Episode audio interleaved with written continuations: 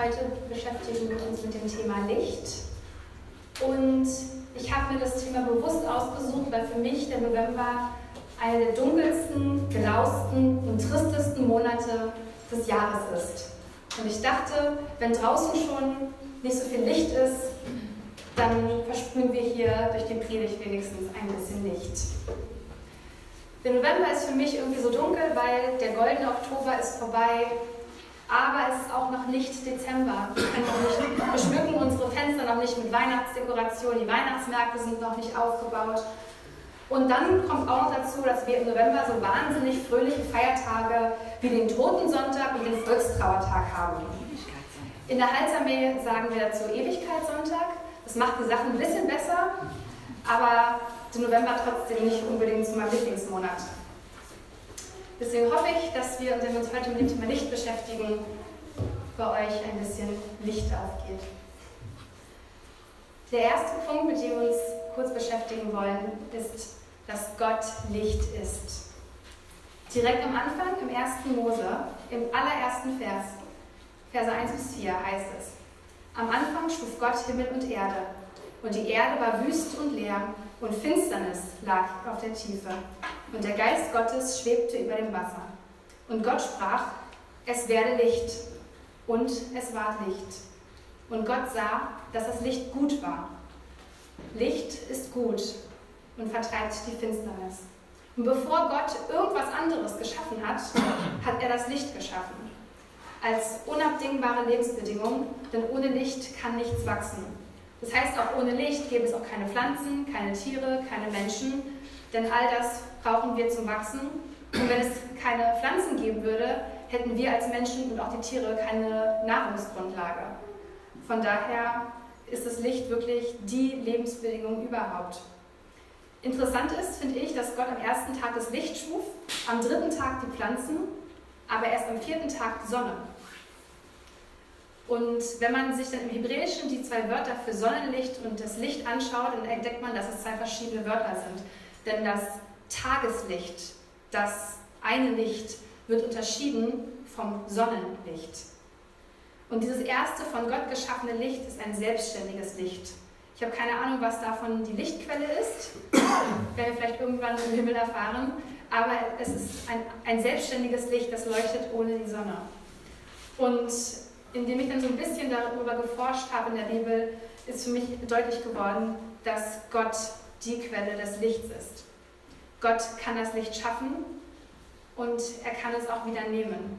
Und, da, und wir können selbst kein Licht produzieren. Gott ist die Quelle des Lichts. Wenn wir uns weiter im Alten Testament umsehen, wird die Herrlichkeit Gottes immer als Licht beschrieben. Und auch dabei ist interessant, dass diese Herrlichkeit Gottes, dieses Licht, keine rein äußere Erscheinung ist. Es beschreibt jetzt nicht irgendwie, dass Gott glänzt oder Gott irgendwie angestrahlt wird oder irgendwie Licht abstrahlt, sondern die Herrlichkeit Gottes, das Licht Gottes meint, dass diese Herrlichkeit von innen heraus strahlt. Gott ist mit Licht und Herrlichkeit erfüllt. Und diese Herrlichkeit strahlt er nach außen, sodass sie uns als Licht erscheint. Aber es ist nicht nur rein äußerlich, sondern Gott ist in seinem Innersten Licht. Im Alten und Neuen Testament wird auch Jesus immer wieder das Licht genannt. Das Volk, das im Finstern wandelt, sieht ein großes Licht und über denen, die da wohnen im finstern Lande, scheint es hell. Das wird in Jesaja 9, Vers 1 verheißen. Und diese Erfüllung verkündet ähm, das Evangelium von Johannes, auch im ersten Kapitel, die ersten Verse. Am Anfang war das Wort. Das Wort war bei Gott und das Wort war Gott. Der, der das Wort ist, war am Anfang bei Gott. Durch ihn ist alles entstanden. Es gibt nichts, was ohne ihn entstanden ist. In ihm war das Leben und dieses Leben war das Licht der Menschen.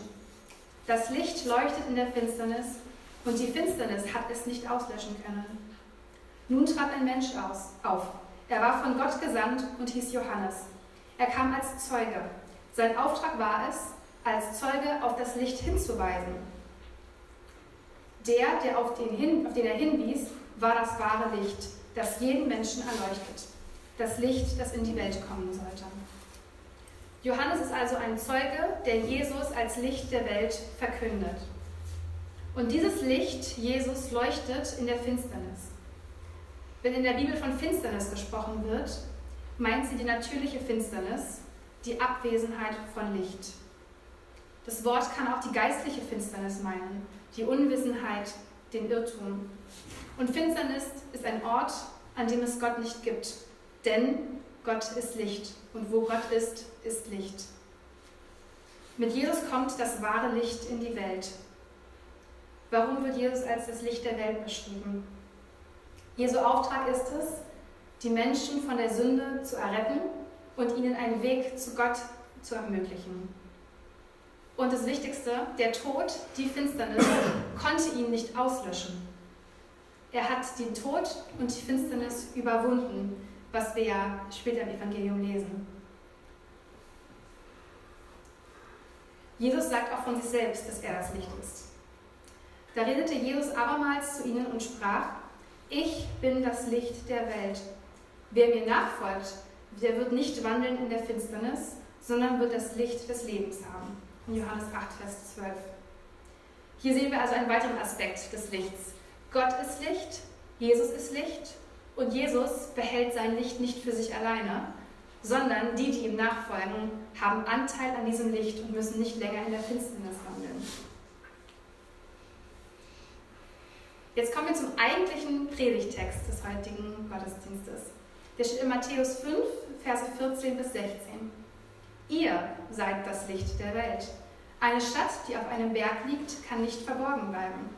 Auch zündet niemand eine Lampe an und stellt sie dann unter ein Gefäß. Im Gegenteil, man stellt sie auf den Lampenständer, damit sie allen im Haus Licht gibt. So soll auch euer Licht vor den Menschen leuchten. Sie sollen eure guten Werke sehen und euren Vater im Himmel preisen.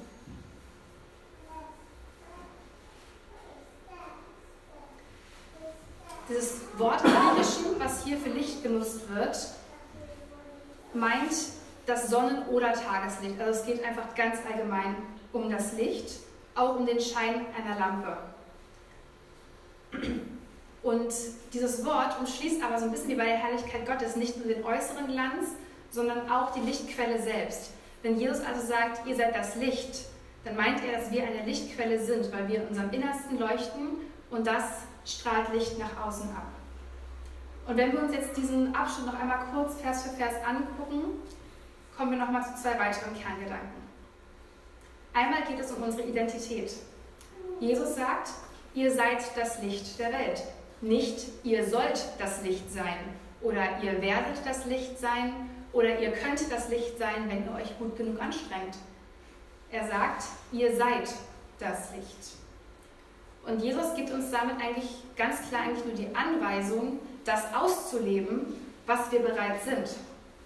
Oder ähm, nicht etwas zu werden, was wir nicht sind oder noch nicht sind, sondern wir sind das Licht und haben den Auftrag, als Licht zu scheinen.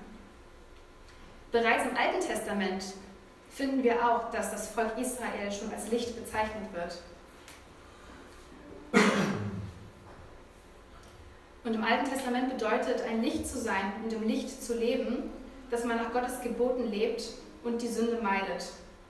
Und dieses Licht wird dem Volk durch Gottes Zuwendung, Gottes Fürsorge gewährt. Das heißt, Gott liebt sein Volk so sehr, dass er es in seinem Licht teilhaben lässt, dass sie ihn erkennen können.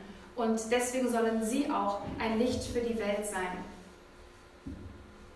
Und durch den neuen Bund, den Jesus geschlossen hat, gehören wir genauso zum Volk Gottes wie das Volk Israel. Und so wie Gott Israel damals das Licht für die Welt genannt hat, nennt Jesus jetzt seine Jünger das Licht der Welt. Und wer an Jesus glaubt, der wird ein Kind des Lichts genannt. Dazu schreibt er im 1. Johannesbrief, die Verse 5 bis 7. Die Botschaft, die wir von Jesus Christus empfangen haben und die wir an euch weitergeben, lautet, Gott ist Licht.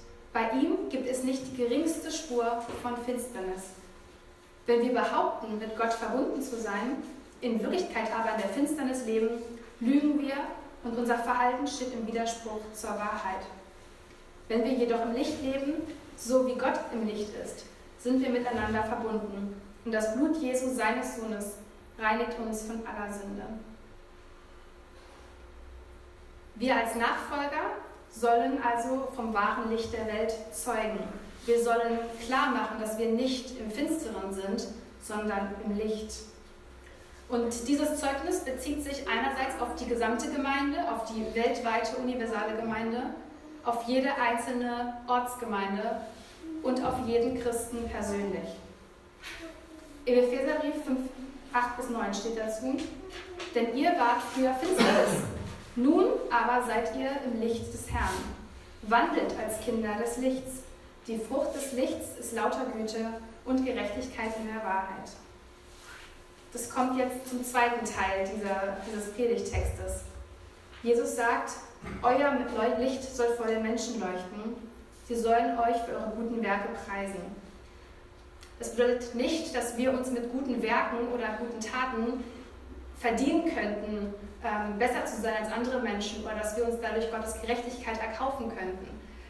Jesus spielt hier auf diesen Gedanken an, dass wir ein Licht sind und dass es nur natürlich ist, wenn ein Licht scheint. Weil Licht ist hell und erstrahlt die Dunkelheit und lässt sich auch nicht so einfach verstecken. Zweck einer Lampe ist es, dass wir alle im Haus Licht haben. Deswegen haben wir heute Deckenleuchten, weil an der Decke macht eine Lampe Sinn, denn sie gibt dem ganzen Raum Licht. Und früher hatten die Menschen Öllampen und die hat man dann auf so einen Leuchter ganz nach oben auf, an, die, an, die Haus, an die Zimmerdecke gelegt, äh, gestellt, damit das Licht sich so gut wie möglich im ganzen Raum verteilt. Es macht keinen Sinn, eine Kerze anzuzünden und dann einen Topf drüber zu stülpen. Weil dann hätte ich sie nicht anzünden brauchen. Man sieht, und ich habe ja auch nichts davon gehabt. Denn wenn ich meine Kerze anzünde und einen Topf drüber stelle, habe ich selber ja auch kein Licht gewonnen. Ich weiß zwar, wo sich mein Licht befindet, unter dem Topf. Ich kann es also wieder herausholen, wenn ich möchte. Aber in dem Moment, wo es unter dem Topf ist, gibt es mir selbst kein Licht. Wie kann die Welt also erkennen, dass wir ein Licht sind? Das Schlüsselwort hierfür ist die Liebe. Die Liebe, die uns von Gott erfüllt und ihre Auswirkungen sollen den Menschen um uns herum nicht verborgen bleiben. Wer behauptet, im Licht zu leben, aber seinen Bruder oder seine Schwester hasst, der lebt in Wirklichkeit immer noch in der Finsternis. Doch wer seine Geschwister liebt, lebt im Licht und bleibt im Licht. Und nichts kann ihn zu Fall bringen. 1. Johannes 2, Verse 9 bis 10. Natürlich wünschen wir uns, dass wir mit unserem Licht möglichst viele Leute anstecken.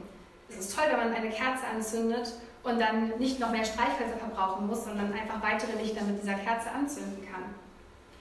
Aber manchmal funktioniert das nicht so leicht. Manche Kerzen haben einen zu kurzen Docht oder es ist zu viel Wachs dran und dann tropft es erstmal so ein bisschen, bevor man wirklich diese Kerze anzünden kann. Und genauso ist es, wenn wir Menschen unserer Liebe begegnen oder sie versuchen, von der Wahrheit, an die wir glauben, zu überzeugen, merken wir, dass das vielleicht nicht ganz so einfach ist. Aber was passiert, wenn ich mit meiner Kerze niemanden anderen anstecke, aber sie nach oben stelle? Sie gibt zumindest allen Menschen, die selber kein Licht haben, auch Licht. Das heißt, ich kann mein Licht, auch wenn ich es vielleicht nicht weitergeben kann, mit anderen teilen. Und die anderen profitieren trotzdem davon. Und vielleicht, wenn sie sehen, dass das Licht so gut ist, vielleicht sehen sie dann, dass sie das selber auch haben wollen. Ein weiterer Aspekt, woran wir uns als Jünger Jesu erkennbar machen können, steht bereits im Alten Testament in Jesaja 58, Verse 7 bis 8. Heißt es nicht, brich dem Hungrigen dein Brot und die im Elend ohne Obdach sind, führe in dein Haus. Wenn du einen nackt siehst, so kleide ihn. Dann wird dein Licht hervorbrechen, wie die Morgenröte, und deine Heilung wird schnell voranschreiten und deine Gerechtigkeit wird vor dir hergehen und die Herrlichkeit des Herrn wird deinen Zug beschließen. Es geht also um diesen Aspekt der Nächstenliebe, Menschen in Not zu helfen, aber auch etwas von unserer Wärme, unserer Liebe, die wir durch Jesus bekommen, einfach zu teilen. Ich fasse die ganzen Punkte noch einmal ganz kurz zusammen. Wir haben am Anfang betrachtet, dass Gott der Ursprung des Lichts ist und wo er ist, gibt es keine Finsternis. Jesus ist das wahre Licht der Welt, denn er ist unsere Hoffnung und unsere Erlösung. Jesus lässt uns im Glauben an seinem Licht und an der Herrlichkeit Gottes teilhaben. Dadurch werden wir als Nachfolger selbst zum Licht. Ein Licht zu sein macht nur Sinn, wenn man gesehen wird und wenn man tatsächlich Licht gibt. Wir sind keine eigene Lichtquelle. Wir können uns nicht selbst mit Licht erfüllen. Aber wir werden vom Licht Gottes angezündet und haben den Auftrag, dieses Licht in der Welt scheinen zu lassen und wo es möglich ist, weiterzugeben, damit andere Menschen nicht länger im Dunkeln tappen. Heute ist der 11.11. .11. Es ist St. Martinstag. Und traditionell gibt es am St. Martinstag Laternenumzüge. Ich weiß nicht, wo ihr wohnt, ob ihr hier auf euren Straßen so ein paar Laternenumzüge mitgemacht habt oder gesehen habt. Die Eltern sind wahrscheinlich froh, dass die Woche vorbei ist, weil sie wahrscheinlich zu 50 Laternenumzügen mit ihren Kindern mit mussten. Ähm, am Donnerstag, nee, Freitag sind die, ist die Kita hier nebenan, hier durch Paunsdorf gezogen hat einen Laternenumzug gemacht. Und ich finde, auch diese Laternenumzüge sind so ein kleiner Lichtblick im dunklen November. Ich denke, die Geschichte vom heiligen Martin, warum wir St. Martin feiern, kennen wahrscheinlich die meisten von euch. Der heilige Martin war ein Bischof und lebte im 4. Jahrhundert nach Christus. Und bevor er Bischof wurde, war er beim Militär. An einem kalten Winterabend ritt er durch das Stadttor seiner Stadt und sah einen Bettler frierend dort stehen. Da er allerdings außer seiner eigenen Kleidung nichts, nichts dabei hatte, was er dem Mann hätte geben können, hat er mit seinem Schwert seinen Mantel in zwei geteilt und dem Bettler eine Hälfte des Mantels abgegeben. Eben haben wir uns angeschaut, wie wir handeln sollen, wenn wir ein Licht sein wollen. Und ich bin mir sicher, dass Martin für diesen frierenden Bettler auch ein Licht in dieser dunklen Nacht war. Ich weiß, historisch gesehen haben die Laternenumzüge einen anderen Bezug zum Martinstag, aber für mich hat sich dieser Gedanke so ein bisschen, ähm, der kam irgendwie in meinen Kopf, dass diese Laternen, die im Martinstag hier leuchten, ein kleiner Lichtblick sein sollen. Und so wie, und eine Erinnerung an uns sein sollen, so wie der heilige Martin damals für diesen einen Mann ein Licht in der dunklen Nacht war, sollen uns diese Laternen erinnern, dass auch wir Lichter in der dunklen Nacht sind.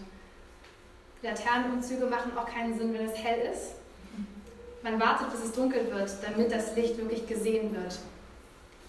Und vielleicht dazu noch ein kurzer Gedanke, wenn wir uns überlegen, wir sind alle Lichter, das ist schön, wenn wir uns hier alle gegenseitig erleuchten, aber die Dunkelheit ist nicht hier drin, sondern die ist draußen, wo es den Menschen schlecht geht, wo Menschen Jesus brauchen, wo Menschen Liebe brauchen, wo Menschen einsam sind. Und es bringt nichts, wenn wir mit unserem Licht hier drinnen sind und es unter einem Topf verstecken, damit die Menschen draußen das bloß nicht sehen, damit nachher nehmen die uns das weg oder verunstalten unser Licht oder was immer die damit Schreckliches machen können. Es ist dafür da, dass wir an dem Platz, wo wir sind in der Welt, als Licht leuchten.